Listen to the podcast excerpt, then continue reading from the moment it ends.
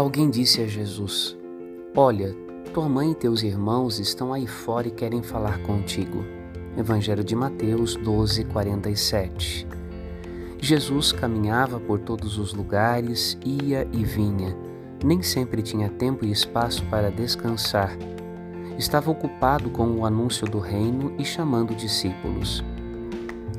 Jesus sabe que a intenção que nutriam não era bondosa, mas maliciosa ao apresentarem seus familiares enquanto ele pregava.